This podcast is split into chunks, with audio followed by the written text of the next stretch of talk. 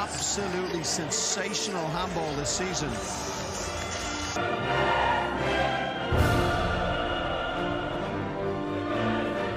Sagosen. Oh! What a goal! The champions of 2020, the year of the pandemic, the year of no fans in the Cologne Lanxess Arena, is from Germany. THW Kiel, and there goes the cannons, and here comes the trophy.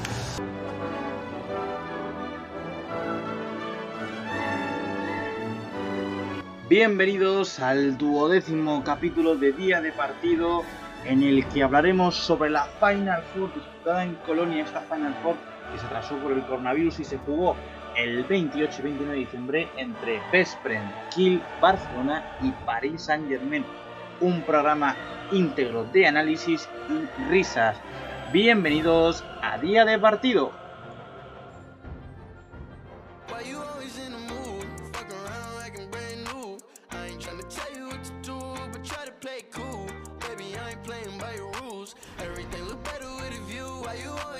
Pues lo que habíamos comentado antes, vamos a hablar sobre la mesa redonda, sobre la Final Four que tuvo lugar en Alemania, en Colonia, el pasado 28 y 29 de diciembre, con el Kiel como vencedor. Antes de entrar en detalle, antes de analizar todo lo que nos dejó esos cuatro partidos de, de la máxima categoría del balonmano masculino a nivel de clubes en Europa, vamos a pasar a presentar a nuestros compañeros en el día de hoy y vamos a conectar con nuestro con uno de nuestros chicos desde Irún. Estamos hablando con Ibai Penella. Hola Ibai, ¿qué tal? Buenas tardes.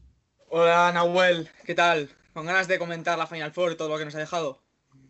Me alegro que tengas ganas de comentar esta Final Four, con quien también tendremos el placer de comentar la Final Four será con Eudal Klaska desde Granoller. Hola Eudal, ¿qué tal? Buenas tardes.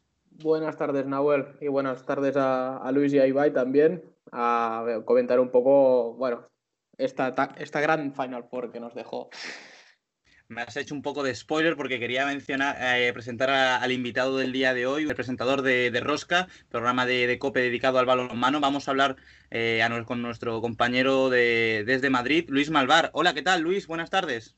Hola Naroel, ¿qué tal? Muy buenas tardes, ¿qué tal? Muy buenas tardes también a los compañeros que van a estar con nosotros para analizar esa Final Four que desgraciadamente pues eh, no la ha podido traer el Barcelona y se le resiste la, la décima Champion, ¿eh? Efectivamente, se resiste más o menos como al Madrid en la época de fútbol, que le costaba un poco conseguir la, la- décima. Vamos a hablar, por ejemplo, de- del primer partido que el Barcelona se enfrentó al Paris Saint-Germain, un Barcelona en el que yo vi muy superior. Ibai, te quería preguntar a ti, en primer lugar, ¿qué te pareció a ti o qué valoración harías tú del primer partido de, de la, la primera semifinal? A mí me pareció un partido bastante extraño, porque la defensa tan adelantada que, que tiene el Barça le supuso muchos problemas a la hora de los pivotes, Karabatic sobre todo, no tanto Greville o Sipsak, que no tienen ese nivel, pero Karabatic le puso muchos problemas al Barça y, y un partido que, que el Barça debería haber dado más desde un principio. Se me hizo un partido muy espeso y muy raro. Eh, ¿Raro en qué sentido? Que eso no, no me termina de cuajar. En ataque, en facetas ofensivas, sobre todo al Barça le costaba mucho, no tenía esa facilidad. Y, yo entiendo que con los jugadores que tienen primera línea, ya sea Palmas o a jugadores tan grandes como de Cristo Pans, Viran, Sipsa, Greville, le puede sacar muchísimos defectos que creo que no supo aprovechar el Barça. Hablábamos de una semifinal. Yo comentaba antes una semifinal eh, con nombres propios. Eh, Palmarson, a mi parecer, fue uno de los protagonistas. Eudal, ¿a ti quién te pareció eh, fundamental para el equipo de Xavi Pascual para conseguir el pase a la final que se disputó el pasado 10 29 de, de diciembre? Hombre, a mí siempre defensivamente Thiago Petrus me parece un jugador básico para, para el Barça y que debería serlo para cualquier equipo, me parece una pieza fundamental. Y en el centro de la defensa creo que el día del PSG estuvo muy bien. De- secaron un poco, por decirlo de alguna forma, a Cristopans, que creo que solo acabó con cuatro goles, dos de ellos desde la, haciendo desdoblamientos a la línea de, de los siete metros. Entonces, pues ah, la verdad es que muy buen partido del Barça. Mm, Creo que mm, hizo lo que tenía que hacer para ganar al PSG. No fue el partido más lúcido, pero sí que creo que le dio suficiente para ganar a un PSG que lo vi, lo vi mermado con las bajas de, de Karabatic y los positivos. Y bueno, pues tampoco no, no, no pudo hacer mucho más. Yo creo que el partido del PSG intentó hacer lo que pudo, pero no se le dio ante el Barça, que fue muy superior. Se lo iba a preguntar a Luis, pero ahora que sacas tú el tema, Eudal, ¿qué crees que le ha faltado al, al Paris Saint Germain para hacer frente o, pelear más el partido contra el Barça? Hombre, yo creo que las bajas por COVID, tanto la de Stein como la de Todd Hansen, eh, fueron importantes, sobre todo la de Todd Hansen en defensa. Es uh, un equipo que no sé qué le pasa, e invierte mucho, eh, tiene grandes jugadores como el mismo eh, tirapiedras el, el letón, pero que, que no, Cristopan, pero ya no hablemos de, del danés, de Hansen, ¿no? Evidentemente el, el Paris Saint Germain no sé qué le pasa, no termina de cuajar y eso que tiene un gran entrenador como es Raúl González, apoyado en J. González, pero sin lugar a dudas le, le, cuesta, le cuesta en la Champions sacar lo que invierten los catarís. El Barcelona estuvo bien, con Moller en la portería, que dio un plus, eh, Palmarson que estuvo bien y el Barcelona, bueno, pues supo sacar esa renta, irla eh, administrando a lo largo del segundo tiempo, pero de verdad que el Paris Saint Germain eh, es preocupante con toda la inversión que tiene, que es el presupuesto mayor ahora mismo de, de, todo el balonmano mundial. Creo que ronda en torno a los 14 millones de euros el presupuesto que tiene el Paris Saint Germain y que no consigue ya no meterse en una final de la Champions, sino ganar una Champions que es eh, yo creo que la gran deuda que tiene con, con, los catarís y con la inversión que están haciendo año tras año. A mi parecer, el en el momento en el que se rompió el partido fue en el que eh, el Barça hizo un parcial de cinco goles que terminó con el gol de Remilly, el 16-12. Para mí ahí ya estaba prácticamente sentenciado. Pero vamos a hablar sobre la siguiente semifinal que disputaron el Kiel y el Vespren a continuación de, de la semifinal que hemos comentado. Un auténtico espectáculo el que hemos vivido. Eh, Eudal, ¿me podrías comentar un poquillo qué te pareció a ti el, el partido entre ambos equipos? Sí, bueno, para mí este fue el gran partido, un poco el, el más extraño de todos los, los, cuatro que hubo. La verdad es que fue un partido muy a rachas, la verdad, y que ninguno de los dos equipos sube, supo mantener o alargar de alguna manera su racha positiva para acabar llevándose el partido. Hubo un momento que cuando en la segunda parte el Vesprem estaba muy enrachado con un Rodrigo Corrales que paró muchísimo en la segunda parte y que el Vesprim se puso cuatro arriba. En ese momento me sorprendió mucho que, que Fichas mmm, no pidiera tiempo muerto porque se le estaba yendo al partido. Al final le salió bien la jugada que le pidió minutos después, pero no sé, un partido muy extraño, la verdad. Y que creo que los árbitros al final condicionaron mucho con la jugada de, de Corrales, que creo que allí era un 7 metros claro, para, para favor del kill, para poder marcar y resolver el partido antes de la prórroga un partido que estábamos comentando que empezó con el kill un paso por delante, se fueron al descanso con 5 de diferencia, todo parecía que se iba a quedar ahí el partido, pero justo cuando eh, se estaba acercando el final, el Vespren mete la quinta marcha, logra irse por delante para llevar una diferencia de 4 goles sobre el final, que es lo que he dicho, eh, parecía que el Vespren se iba a quedar como finalista en esa final y y terminó siendo al revés, terminó siendo el Kill quien, quien tuvo que apretar al final y tuvo que eh, pedir la prórroga. Luis, eh, la magia del balonmano se define en este partido, ¿no? Sí, a mí la verdad es que te voy a decir una cosa, me decepcionó bastante el Vespren.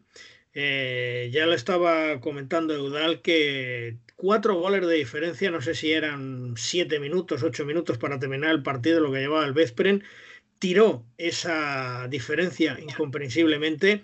Posteriormente mmm, tuvo una oportunidad eh, en los últimos instantes de matar el partido antes de que terminaran los 60 minutos y ya no hablemos de la prórroga. En la prórroga, pues eh, también yo creo que no supo aprovechar la oportunidad que tuvo para intentar ganar el partido. Por lo tanto, el Vesperen, que era el claro favorito después de las lesiones, de las bajas que tenía el Kiel, pues eh, fue una decepción en esos tres momentos que tuvo la oportunidad de conseguir el pase a la final. A mí me sorprendió mucho. Los alemanes creyeron en sí mismos, los alemanes sacaron ese orgullo que tienen y más eh, en Colonia, más en su casa, y al final consiguieron meterse en la final. Pero insisto, el Vespren a mí me decepcionó mucho.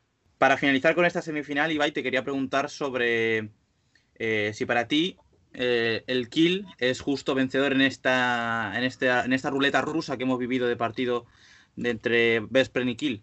Hombre, justo vencedores porque el marcador así lo señala y creo que pocas veces ocurre lo contrario, pero sí que es un partido muy extraño en el que el Veszprem tenía que dar mucho más de sí y que jugadores como Petar Nenadic, que venían haciendo campañas muy muy buenas, dejaron mucho que desear, fueron muy regulares, cosa que no estaba demostrando el conjunto magiar, y, y dejaron entrever muchísimas carencias. Ahí el, el Kiel aprovechó muchísimo el trabajo de los pivotes. En portería, un Landín no tan bueno como el de ayer, pero un buen Landín paró y permitió a Sagosen, que ya estaba excluido eh, dos veces, eh, desempeñar funciones solo en ataque que llevarán al Kiel a, creer y a ganar el partido. A mí de lo que más me sorprende es que eh, el Vespren, que más o menos en la línea de, de Luis antes, que ha sido un equipo que ha peleado por jugar la final, ha estado a punto de, clasificar, se le ha ido el partido contra el Kiel por, por, instantes, por fallos humanos, que al fin y al cabo somos humanos y podemos fallar, y que al día siguiente eh, juegue contra el Paris Saint Germain y no demuestre su juego. Al fin y al cabo perdió 31 a 26 en un partido en el que el Paris Saint Germain tuvo prácticamente en todo momento, eh, prácticamente en todo el momento, eh, superioridad en el campo, superioridad en, en la pista y el, marcador lo señala así, 31-26. Y vaya, ¿a ti qué te, qué te, pareció el tercer y cuarto puesto así muy por encima? Me pareció un partido bastante descafeinado y volvió a reafirmar lo que se vio en las semifinales. Creo que Nenadic tampoco tuvo su partido, pese a dos goles bastante vistosos. Y que el conjunto húngaro funciona muchísimo mejor con Mate Lekai dirigiendo, dirigiendo el equipo que no con un Nenadic que te puede aportar otras cosas, pero no tiene esa visión o por lo menos ese rigor. Y en los extremos también, por ejemplo, la falta de Manuel Sterling dejó muchísimos minutos a Manaskov, que falló acciones que un extremo, ya no de Final Four, un extremo de primera división, Ponte de Asobal, no se puede permitir en circunstancias de partido donde son claves.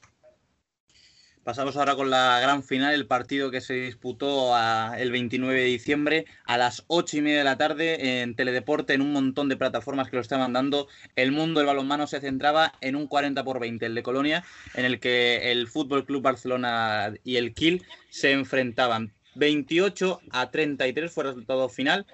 Y te quería preguntar, Eudal, eh, una valoración eh, muy por encima, una valoración breve de, sí. del partido que vivimos entre estos dos conjuntos. Bueno, la verdad es que para mí una decepción el Barça, no más por el partido que, que, hizo, que también creo que no estuvo a la altura del partido lo que era, pero me preocupa más el tema psicológico. Y un tema psicológico que creo que tiene que ver con Landing, que ya lo dijo Xavi Pascual el, par el partido de la, de la fase de grupos de este año de la Champions, que le tienen miedo a Landing. Me parece que, no sé, no. Llega un momento en la segunda parte se desquiciaron con los lanzamientos. Y lo dejo aquí porque, como me has dicho, breve, pero creo que es un, un tema que se podría hablar para rato. El kill fue superior en prácticamente buena parte del partido. Luis, eh, ¿qué tuvo el kill que no tuvo el Barça en, este, en estos 60 minutos? Pues yo creo que el Kiel tuvo mucha fe en sí mismo, mucha fe en la estrategia que preparó Gicha, ese ataque 7 contra 6 que le sacó de quicio, que no supieron a, abordar el conjunto de Xavi Pascual. Y sobre todo, bueno, pues eh, lo que comentaba Eudal, que estaba Landín bajo los palos, que les tiene comida la moral y que yo creo que puede ser una segunda parte como en su día fue Titi Meyer con la selección de Francia y con el Paris Saint Germain. Espero, espero, y con el mismo Kill también cuando estaba, espero que eso se pase página rápidamente, pero desde luego el Barcelona no fue ayer el Barcelona que nos tenía acostumbrados a todos. ¿eh? Nunca Estamos estuvo en defensa. Estamos acostumbrados a ver un Barça que siempre gana por, eh, por palizas, gana pues partidos con mucha facilidad, sin ninguna... No, es la primera vez que yo veo al Barça perder este año, si no me equivoco. Así que al fin y al cabo sorprende. Y más cuando el Kiel, que es un rival en el que ha jugado este año la Champions en partido de fase de grupos, los ha ganado los dos, los partidos, si no me equivoco mal. Sí. Eh, te quería preguntar, Luis, para terminar, ¿qué le faltó al, al Barça para, para ganar la final? Pues quitarse tal vez la ansiedad de ser campeón y de ganar, porque eh, Lucas Indrik, que es de lo mejorcito del mundo, también Sagosen, hay que reconocerlo, yo le vi súper acelerado, le vi en algún momento perder los papeles, perder balones en ataque, cosa rarísima al Fútbol Club Barcelona.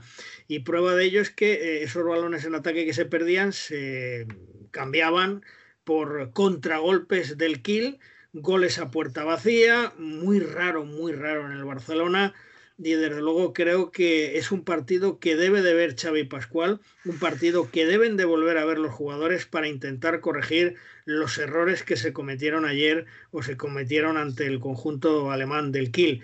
Eso no quita el que no estoy muy de acuerdo con todas las eh, declaraciones, con todos los palos que le están dando a Xavi Pascual. Él tiene su proyecto, él tiene una manera de jugar que hasta ahora pues ha dado resultado en un 99,99% y que en ese 0,01% pues ha salido mal. Bueno, la estrategia de Yicha fue buena y hay que buscar eh, planes alternativos y yo creo que Xavi Pascual tiene la suficiente clase y la suficiente categoría para darse cuenta que hay que buscar otra serie de alternativas al juego que tiene el Barcelona en estos momentos yo creo que con lo que ha dicho Udal antes también tiene mucha razón de que eh, el juego psicológico ha influido mucho y de que el Barça estaba obligado, por así decirlo, a ganar y que el Kill no tenía nada que perder y jugaba con una libertad y una tranquilidad increíble. Es por eso que el Kill eh, para mí fue uno de los fue el mejor equipo de Europa, como se ha visto en, la Champions, y que el justo vencedor de este partido. Eh, Ibai, ¿a ti te parece justo vencedor el Kill? Sí, yo creo que es un partido que se entiende más desde lo anímico que desde lo físico, lo táctico, lo técnico. Porque el Barça es un partido que el 99,9 eh, de veces rinde ah, de sobremanera, pero ese 0,01, ese día D, le, le, tiene vértigo un poco a ser grande. Porque yo creo que al Barça lo que le falta es grandeza. El, el Kiel creyó en sí mismo y tuvo más fe en sí mismo de la que el resto de gente tenía puesto en él. Y el Barça, aun sabiendo que su nivel estaba por encima del Kiel, del Western, del PSG, no supo en ese momento ponerlo sobre la mesa en un, en un acto un poco de, de, de, vulnerabilidad, de sentirse vulnerable. Eudal, ¿a ti qué te parece? No, totalmente de acuerdo con lo que han dicho tanto Ibai como, como Luis. Además, añadiría que se está destacando mucho el juego de 7 contra 6 que tuvo el kill que desquició al Barça, pero además la capacidad que tuvo uh, el kill para replegar, a bajar el ritmo de partido como le interesaba y no dejar correr al, al, Barça, creo que fue clave. El Barça, mm, recuerdo muy pocos contraataques, alguno con cuando una recuperación de pelota que cagó con, con gol de Petrus, pero realmente el que corrió fue el kill, que se hinchó. Y tuvo marcó todo el, todo, el encuentro el ritmo del partido y eso fue, una, fue la clave, porque al Barça, si no lo dejas correr, muchos problemas tiene con el ataque posicional y más si va en contra, porque no es una situación a la cual ellos están acostumbrados y se vieron 4 o 5 goles por, por debajo y empezó la precipitación, empezó a parar landing, los lanzamientos precipitados que hubo algunos de Palmerson, de Raúl Entre Ríos, recuerdo, y como ha dicho Luis también Sindrich con alguna decisión que, precipitada y creo que allí se le fue el partido al Barça. Y finalizo contigo, Luis. ¿Qué te, mm. parece justo vencedor el kill de, la Champions? Sí, sí, sí, desde luego eh, el kill volvió a, a poner encima de la mesa que el que menos va de favorito es el que al final se lleva la Champions League. Ya pasaron otras ediciones en esta Final Four y se ha concretado este año con el kill. Un kill que yo creo que no tenía presión ni ante el Veszprem ni ante el Fútbol Club Barcelona porque no salía como favorito, que la táctica de Yicha le fue muy clara y muy buena y que lo supieron hacer francamente bien ante el Fútbol Club Barcelona. Otro partido fue el Carrusel ante el Veszprem, pero que ayer lo tenían muy claro, sabían que no tenían presión, que no salían como favoritos, hicieron su juego, hicieron su partido y fue un justo vencedor de esta Final Four de la Champions League. Perfecto, pues finalizamos con eso, nos quedamos con eso último que ha mencionado Luis. Antes de pasar con nuestra sección del día de hoy, que estrenará Ibai, vamos a conectar con nuestra compañera de redacción, que está Julia Olmo, para destacarnos y recomendarnos alguna lectura de, en Humble 100% de esta semana. Hola Julia, ¿qué tal? Buenas tardes. Hola Nahuel, ¿qué tal? Hoy viajamos hasta Asia con Salva Rosselló y su reportaje. Si ahora es Europa quien domina el balonmano, hubo un tiempo que no era así. Asia era quien dominaba ese deporte. En el reportaje que pueden encontrar en nuestra página web en campo100%.com descubrirán el nombre de los mejores jugadores y jugadoras y el palmarés de su principal potencia en selecciones que es Corea. Y seguro que muchos de los que nos están escuchando habrán visto la Final Four de la que estamos hablando durante el programa de hoy. Desde Handball 100% hemos querido recordar los momentos históricos que se han vivido en esta competición en este último lustro y es Ibai Panella quien nos lo cuenta todo. Con estas recomendaciones me despido, eso sí, hasta la semana que viene. Ya saben que todo este contenido del que hemos estado hablando y mucho más pueden encontrarlo en nuestra página web en handball100%. Sigan muy atentos a nuestras publicaciones de esta semana y no pierdan de vista nuestras redes sociales. Ya saben que estamos tanto en Twitter, Facebook e Instagram. Que disfruten del resto del programa y yo hoy no me puedo ir sin desearles que tengan una buena entrada al 2021, un año que viene cargado de esperanza y esperamos que así sea. Un beso. Pues muchas gracias, Julia, por habernos recomendado esas lecturas. Yo ahora mismo me voy a leer el, reportaje de Salva Rosselló, que es bastante interesante, que es sobre el balonmano asiático, que antes dominaba sobre el europeo. Pero antes de finalizar este programa, vamos a hablar con nuestro compañero Ibai, que estrenará sección. Ibai, ¿qué tal? Buenas, Nahuel. Te cojo un rato el, el testigo para someteros a este crucigrama 100%, un formato nada visto, pero que vamos a estrenarlo con con lo que nos ha dado de sí la Final Four, porque ha dejado nombres importantes y, está plagado de estrellas. Pues vamos allá, Ibai, vamos a, vamos a empezar con tu sección, Crucigrama 100%.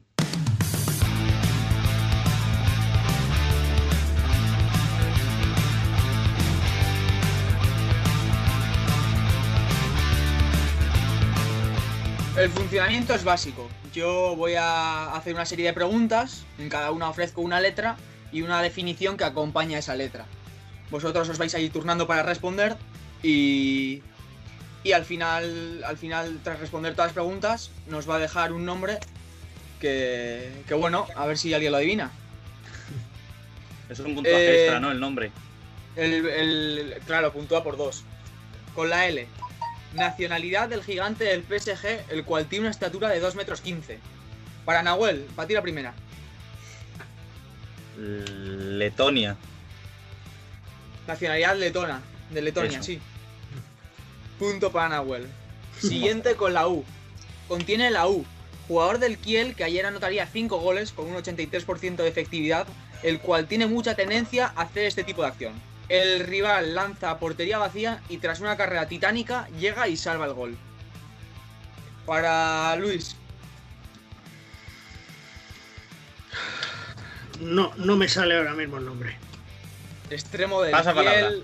Pasa palabra. Rebote sí. para Eudal. Ah, con la U.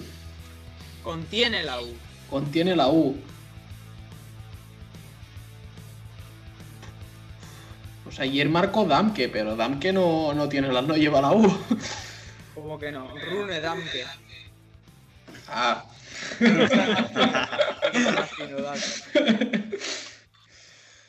Eudal, la siguiente va directamente para ti. Contiene la I. Jugador que si Lino Cherbar entrenara al Barça hubiera llegado más que descansado a la Final Four. Y posiblemente descansaría a la Final Four también. Contiene la I. Fua. ¿Sindrich? Sí. Don Luca Cindrich. Bien, bien, bien. Eh, Nahuel, esta para ti. Con la Dale. S. Jugador más desequil- desequilibrante del mundo. Pero de balonmano entiendo, ¿no? Sí, de balomano.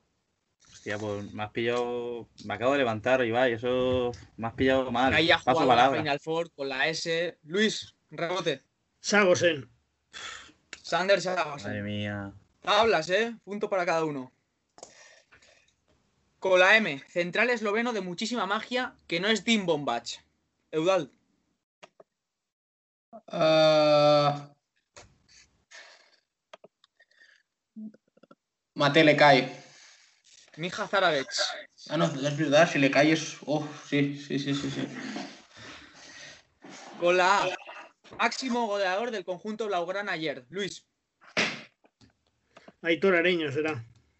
No, yo, rebote. Nahuel. Alex Gómez. Alex. Alex. Con la L. Jugador magiar infravaloradísimo. Ayer salvó a su equipo del peligro de Nenadic frente al Kiel y anotó nueve tantos.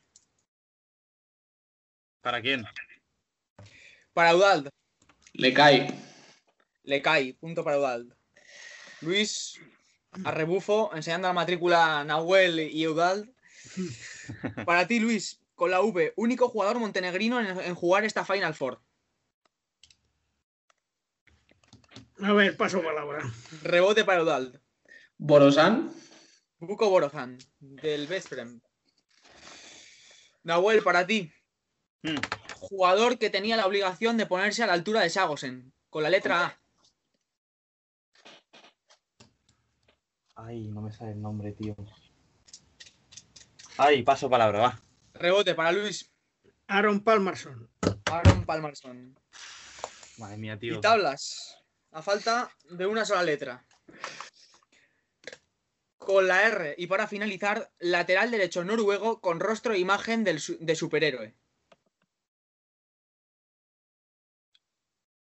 Eudal, Ranking. Harald Reinking. Y la palabra es Luis Malvar. Luis Malvar. Luis Saca Malvar. distancias de dos puntos, se coloca Eudal con cinco y Nahuel y Luis se quedan atrás con, con dos cada uno. Lo siento muchísimo, pero queda poco más que felicitar a Eudal. Así Pues es, el Crucigrama 100%. Justo, Gracias, vence- gracias. justo vencedor yo creo que es, ¿eh? Entre Luis y yo hemos estado ahí perdidos de que la que no sabía yo la sabía él y viceversa. Sí. Nada, os habéis poco- recogido un poco las castañas el uno al otro, pero Eudal ha sacado distancia y, y nada que hacer. Exactamente, pues muy divertida y amena tu, tu sección, Ibai, muy chula. La verdad que felicidad- felicidades por haberla creado y a ti, Eudal, por haberla ganado. Y Luis, nos quedamos para la próxima con unas ganas de revancha. Sí, claro, claro.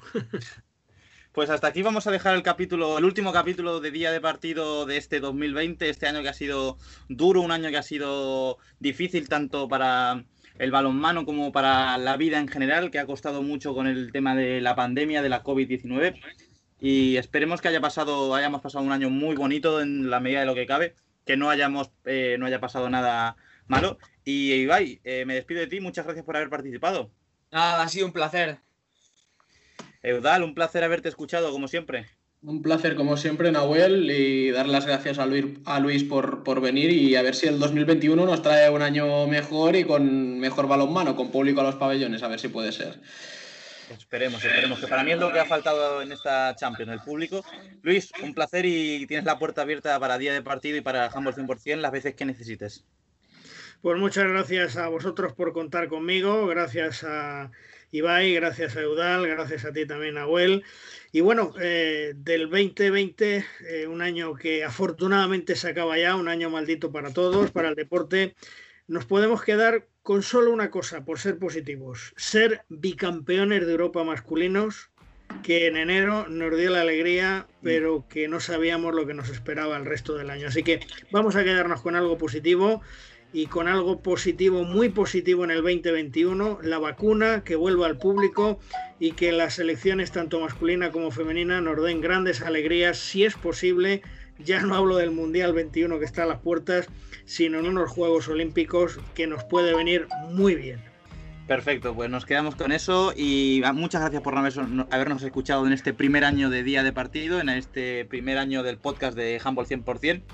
Espero que hayáis, pasado buenos ratos con nosotros.